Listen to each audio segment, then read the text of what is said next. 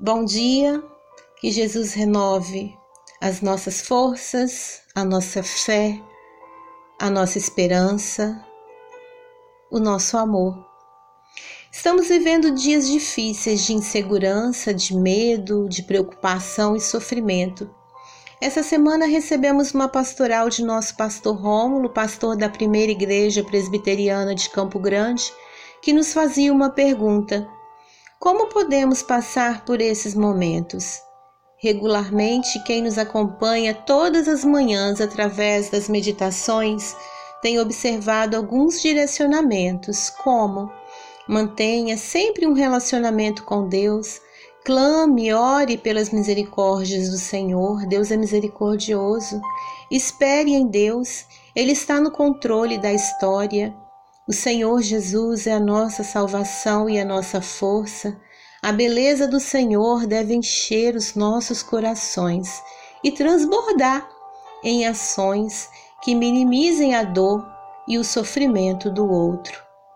Neste momento, não é o momento de abraçar, mas nunca foi tão necessário acolher. Chorar junto com quem sofre é passar adiante o abraço de Jesus. Então acolha quem chora, quem sofre, quem lamenta, quem passa por alguma necessidade material, com quem precisa falar, chore com quem caiu e precisa levantar. Em uma publicação em rede social, uma irmã em Cristo, a Raquel Lacerda, ela relata que recebeu uma história que a fez refletir e escrever sobre e eu gostaria de compartilhar com vocês essa reflexão. É a história de uma menina que estava atrasada para chegar em casa. Quando ela chegou, a mãe perguntou onde ela estava e ela respondeu que a amiga tinha caído de bicicleta e a bicicleta tinha quebrado e ela ficou para ajudar. E a mãe perguntou: E você sabe consertar bicicleta? E a menina respondeu: não. Eu parei para ajudar minha amiga a chorar. Que sensibilidade, quanta empatia em ficar mesmo sem saber consertar. Quanto despreendimento se atrasar para só ficar ali, ajudando a chorar.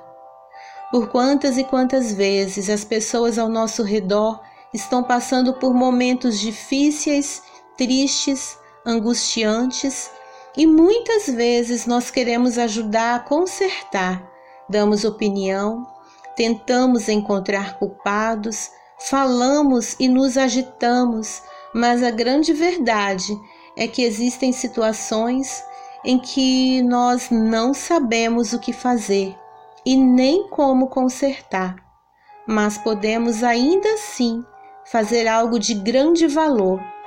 Podemos simplesmente ficar junto em silêncio e ajudar a chorar, sem palavras, julgamentos, interrogatórios.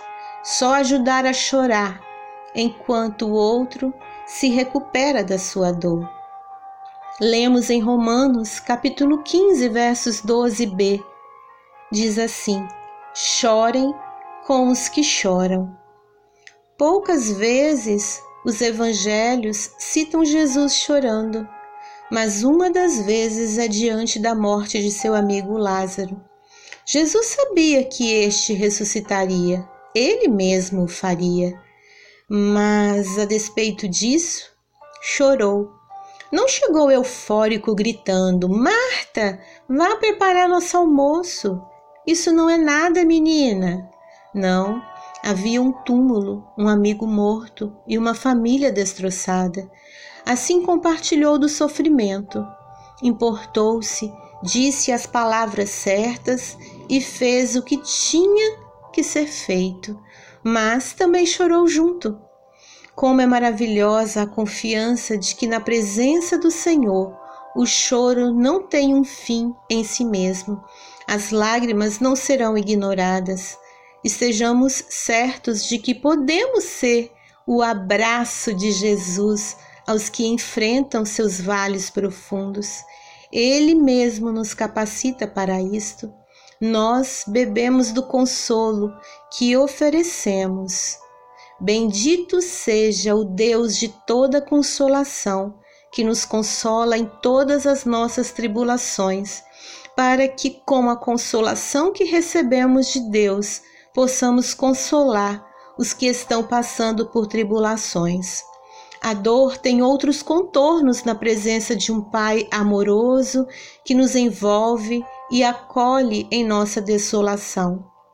Por ter essa confiança, o salmista pediu ao Senhor: Recolhe as minhas lágrimas em teu odre. Salmo 56, 8b. Pois o amor de Deus sempre transborda em graça em nossos dias mais escuros. Chorar junto com quem sofre é passar adiante o abraço de Jesus. Que tenhamos uma sexta-feira abençoada e que, se for necessário, possamos ajudar o outro a chorar, ou quem sabe, receber a bênção de encontrar amigos que chorem conosco as nossas dores. Que Deus nos abençoe, nos guarde e nos proteja. Amém.